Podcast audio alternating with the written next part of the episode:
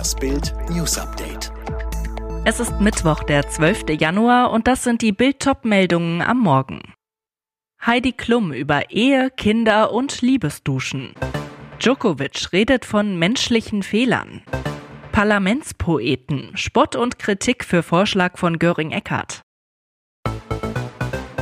Musik macht das Leben leichter, schöner und sexy. Ich liebe es zu singen, am liebsten den ganzen Tag. Mein Mann weiß, dass mich das glücklich macht, genauso wie ich es liebe, wenn er mir etwas am Klavier oder auf der Gitarre vorspielt, sagt Topmodel Heidi Klum im exklusiven Bildinterview. Mit Zitat meinem Liebling, Musiker Tom Kaulitz, ist Heidi seit Februar 2019 verheiratet. Am liebsten singen wir zusammen unter der Dusche zu Into the Unknown. Ab Donnerstag veröffentlicht Heidi ihren ersten eigenen Song Chai Tea with Heidi, gemeinsam mit Rapstar Snoop Dogg. Heidi, ich bin ein riesiger Fan von Snoop. Es war wirklich unbeschreiblich, mit dem Godfather of Rap in seinem Studio zu arbeiten. Auf ihre vier Kinder ist Heidi mega stolz. Ihre älteste Leni arbeitet als Model, wird auch in der neuen Germany's Next Topmodel Staffel eine Rolle spielen, so Heidi. Trotzdem fokussiert Leni sich auf die Schule und ihre College-Bewerbungen. Lange hat er geschwiegen. Jetzt äußert sich Tennisprofi Novak Djokovic erstmals selbst zum Einreisekrimi nach Australien auf Instagram. Nach seinem Gerichtsverfahren, mit dem er sich vorerst den Verbleib im Land und die Teilnahme an den Australian Open erkämpft hatte, will er jetzt mit Unregelmäßigkeiten zu seinem positiven Corona-Test im Dezember aufräumen. Nach Djokovics Angaben habe er am inzwischen berühmten 16. Dezember einen Antigentest gemacht, der negativ ausfiel. Aus reiner Vorsicht machte er auch noch einen PCR-Test. Die Nachricht des positiven PCR-Tests will er am 17. Dezember bekommen haben, aber erst nach einer Veranstaltung mit Kindern, vor der er erneut per Schnelltest negativ getestet worden sein will. Dass in seinem Einreiseformular fälschlicherweise angegeben wurde, er sei in den 14 Tagen vor seinem Flug nach Australien nicht gereist, bezeichnete Djokovic als menschlichen Fehler seines Agenten, der sicher nicht absichtlich geschehen sei. Die Bilder sind schockierend. Auf dem Platz vor dem Dom drängt eine Meute von jungen Männern in der Silvesternacht zwei junge Studentinnen, bekrapscht sie johlend, reißt an ihrer Kleidung, versucht sie zu vergewaltigen. Die Bilder sind nicht aus Köln von der Jahreswende 2015-16, sondern aus Mailand und nur wenige Tage alt. Doch die Ereignisse scheinen sich beängstigend genau zu ähneln. Die beiden Studentinnen Maria H. und Victoria Z. kommen aus Mannheim, berichten in der Süddeutschen Zeitung und in italienischen Medien, was ihnen mitten in Mailand passierte. Wir hatten 15 Hände an uns. Der Angriff dauerte 10 Minuten. Die Polizei hat nichts unternommen. Ich habe einem Kerl ins Gesicht geschlagen. Er hat nur gegrinst und gesagt, er wird eh weitermachen. Die Studentinnen können sich schließlich losreißen, rennen weinen zu Polizisten, die ihnen helfen. Die italienische Polizei konnte bislang 18 Tatverdächtige im Alter von 15 bis 21 Jahren identifizieren und festnehmen. Laut Polizei handelt es sich zum Teil um italienische Staatsbürger, aber auch um mehrere andere Nationalitäten.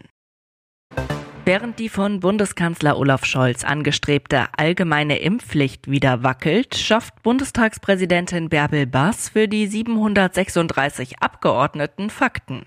Seit heute dürfen nur noch doppelt geimpfte oder genesene Abgeordnete in den Plenarsaal treten. Und das nur dann, sofern sie zusätzlich einen negativen Corona-Test vorlegen können.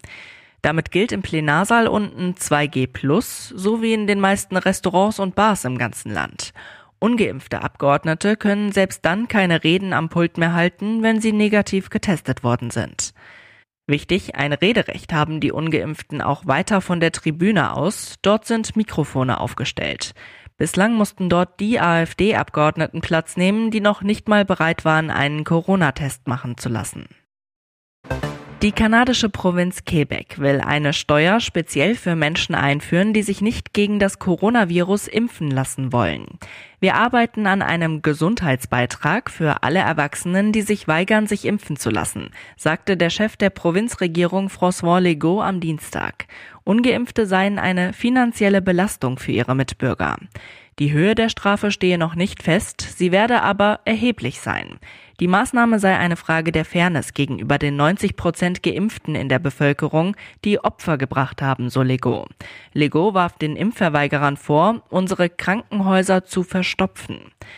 Während nur 10 Prozent der erwachsenen Einwohner der Provinz nicht gegen das Coronavirus geimpft seien, seien 50 Prozent der auf der Intensivstation behandelten Patienten ungeimpfte.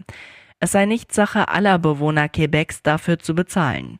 Nach offiziellen Angaben werden in der Provinz mit ihren 8 Millionen Einwohnern derzeit 2742 Covid-19-Patienten im Krankenhaus behandelt, 255 davon auf der Intensivstation. Riesendebatte in der Hauptstadt. Braucht der Bundestag wirklich einen Parlamentsdichter? Ja, meint Bundestagsvizepräsidentin Katrin Göring-Eckardt. Die Spitzengrüne traf sich am Montag mit den Autoren Dimitri Kapitelmann und Simone Buchholz, sprach über deren Forderung, die Politik poetischer und die Poesie politischer zu machen. Folgerung, Deutschland brauche eine Parlamentspoetin. Göring-Eckarts Kollege im Bundestagspräsidium Wolfgang Kubicki, er sprach im Tagesspiegel von einem elitären Projekt, das Kunst und Dichtung falsch verstehe. Künstler sollen eigentlich Stachel im Fleisch der Herrschenden sein, nicht deren Angestellte. Bundestagsvize Göring-Eckardt versprach auf Twitter, sie werde sich für die Idee einsetzen.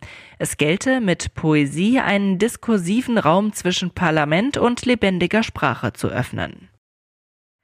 Alle weiteren News und die neuesten Entwicklungen zu den Top-Themen gibt's jetzt und rund um die Uhr online auf Bild.de.